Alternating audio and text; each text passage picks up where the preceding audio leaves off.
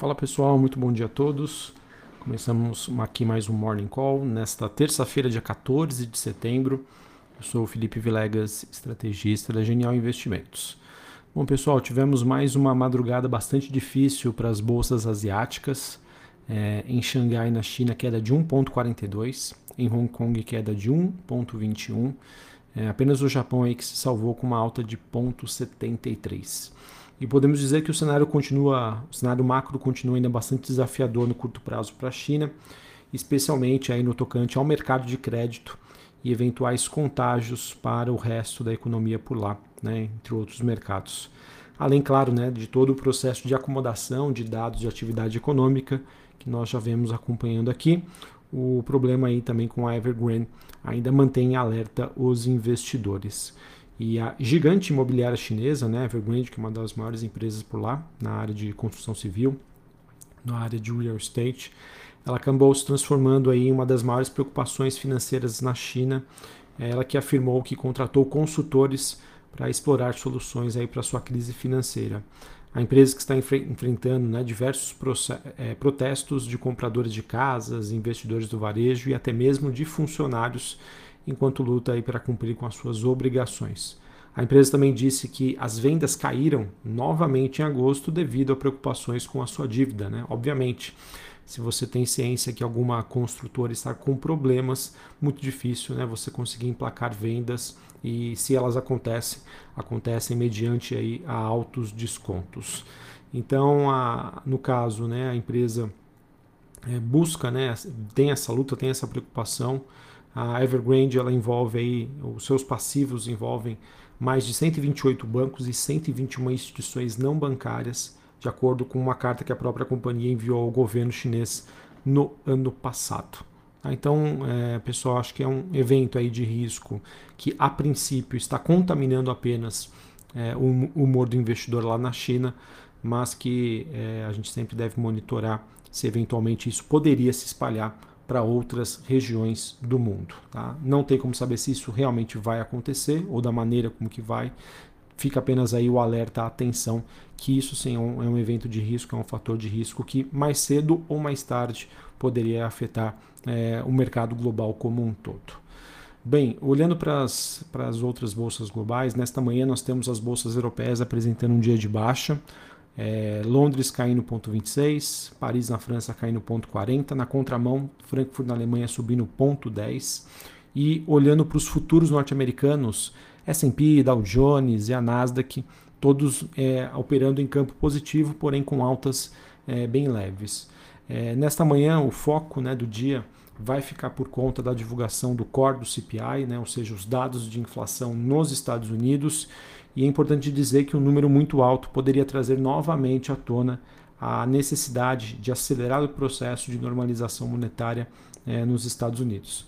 Hoje são quase né, 120 bilhões de dólares por mês em estímulos monetários e que, se forem retirados de maneira brusca, né, o, diferente do que é a expectativa que o mercado tem hoje, isso teria aí consequências negativas sim para os ativos de risco.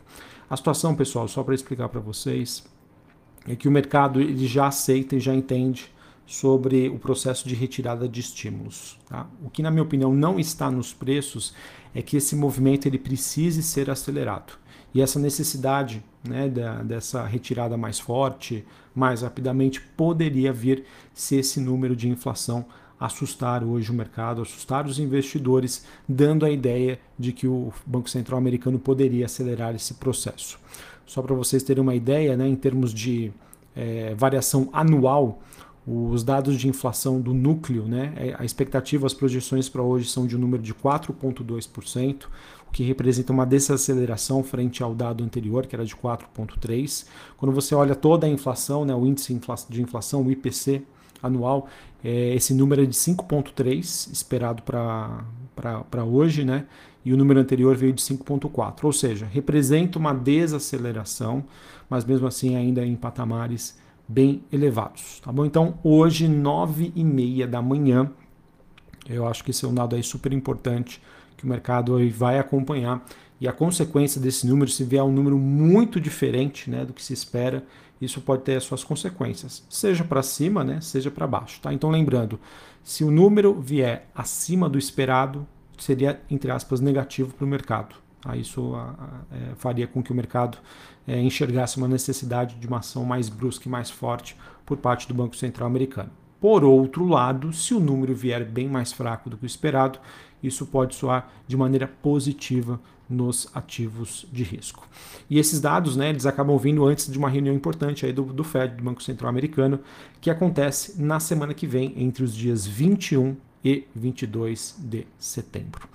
E também é importante dizer que a inflação ela continua a ser um problema no mundo, né?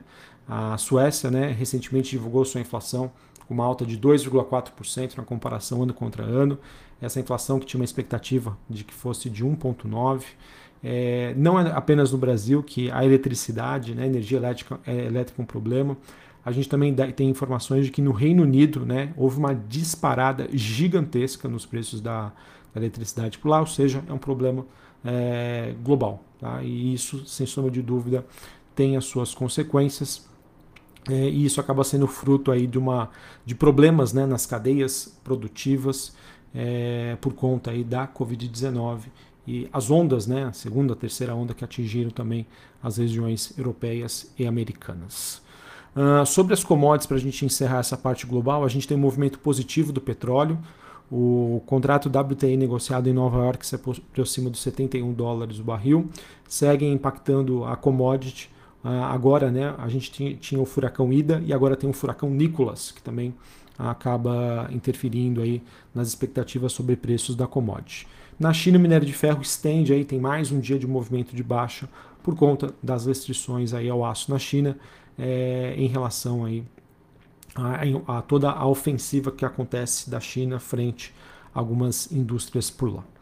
Bom, falar sobre Brasil, Brasil que é, é, o governo deu início ontem a uma, uma rodada aí de, entre aspas, né, pacote de bondades visando retomar aí parte da sua popularidade dentro desse pacote que nós tivemos. Né? Na contramão do Banco Central, a gente teve a Caixa anunciando a redução dos juros da casa própria.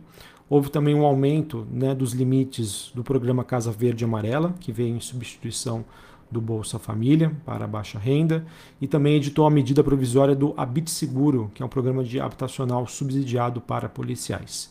Então, é, foi um programa que foi adotado com o objetivo por parte do governo de tentar aumentar a sua popularidade.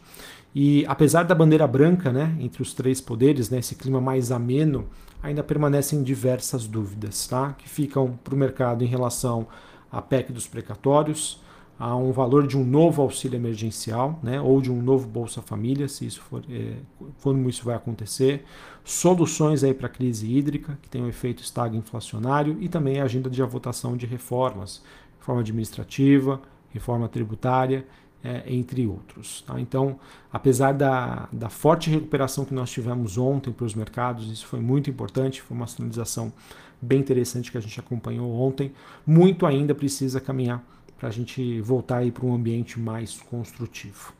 Uh, e outro ponto também que eu queria comentar com vocês, é, que não necessariamente tem um impacto na bolsa como um todo, mas é, principalmente aí sobre a Petrobras, é que através do seu Twitter, né, ontem, o presidente da Câmara sinalizou uma certa pressão sobre a estatal. Arthur Lira, né, ele disse em seu Twitter, né, abre aspas, né, tudo caro, gasolina, diesel, gás de cozinha, né, é, e hoje, pessoal, está marcada para acontecer às 9 horas da manhã em Brasília a ida do general Silvio Luna, né, presidente da Petrobras, à comissão aí geral da Câmara. Então vamos acompanhar se isso é, pode ou não é, trazer mais influência é, mais interferência sobre a Petrobras. Se isso acontecer, se isso passar no entendimento do mercado, pode ser negativo aí para a estatal. Então, fiquem atentos. Depois dessa publicação, desse tweet ontem, é, as, as ADRs da Petrobras, que são negociadas é, no, no pós-mercado de Nova York, apresentaram uma queda aí de mais de 1%, já repercutindo aí a, essa, essa possível né, sinalização aí de, que, de turbulência. Tá? Então no Brasil a gente ainda segue com um ambiente desafiador. ao mesmo tempo que aumentam as incertezas no cenário internacional, que foi o que eu trouxe de China para vocês, e também essa possibilidade ou não da inflação assustar nos Estados Unidos, forçando o Fed a adotar uma postura aí, é, de menor estímulo. Para a gente encerrar aqui falando sobre o noticiário corporativo, a gente teve a Camil assinando um acordo com a JD Brasil para aquisição de marcas é, compostas do termo seleto, correspondentes ao segmento de café. Então é uma operação que depende ainda de aprovação pelo CAD, mas mostra, mas mostra aí uma entrada da Camil nessa área de cafés, bastante interessante essa movimentação.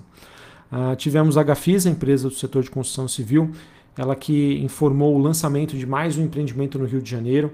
Esse empreendimento que atinge um valor de venda, com esse empreendimento, né, ela atinge um valor geral de vendas de um bilhão de reais em lançamentos. Ela ainda que reafirmou a sua guidance, a sua meta para 2021 de 1,5 bilhão de reais para este ano. Uh, tivemos também o SoftBank, ele disse que está ampliando a sua aposta na América Latina. O SoftBank é um banco japonês que faz muitos investimentos em empresas é, de tecnologia. E o grupo anunciou, é, deve anunciar nesta terça-feira, né, o lançamento de um segundo fundo focado na América Latina, com cerca de 3 bilhões de dólares disponíveis para aportes e também com possibilidade de levantar mais capital. Então, notícia bem bacana, bastante interessante é, envolvendo o SoftBank. Uh, ontem nós tivemos uma matéria do Brasil Journal dizendo que a Vital, que é a empresa de fibra ótica da Oi, a antiga Infraco, ela recebeu um aporte de 2,2 bilhões de, dó, de reais perdão, do Fundo Soberano de Singapura. A empresa, né, que é controlada por um fundo estruturado pelo BTG, que pagou 12,8 bilhões por 58% da companhia, enquanto que os outros, 40, outros 42% pertencem à Oi. Notícia positiva, então, para a companhia, para a Oi, é, depois desse aporte aí bastante significativo que recebeu do Fundo Soberano de Singapura. Tivemos o Santander anunciando a compra de 70% da plataforma mexicana MIT, né, unindo então seu braço de pagamentos à GetNet. A MIT seguirá no desenvolvimento de soluções para pagamentos e poderá exportar aí seus negócios para outros países. E a SLC Agrícola aprovou ontem um programa de recompra de até 2 milhões de ações.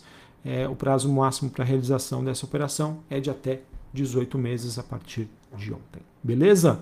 Bom, pessoal, acho que era isso então que eu tinha para trazer para vocês. Mercado que segue monitorando a situação em China e hoje o dado mais importante do dia é, fica por conta dos dados de inflação lá nos Estados Unidos às 9h30 da manhã. Por aqui a gente já continua acompanhando a agenda lá em Brasília. Essa semana aí temos diversos eventos importantes é, que vão transparecer para o mercado uma, uma melhor sensibilidade sobre as consequências ou não das manifestações na semana passada. Um abraço a todos, uma ótima terça para vocês e até mais. Valeu!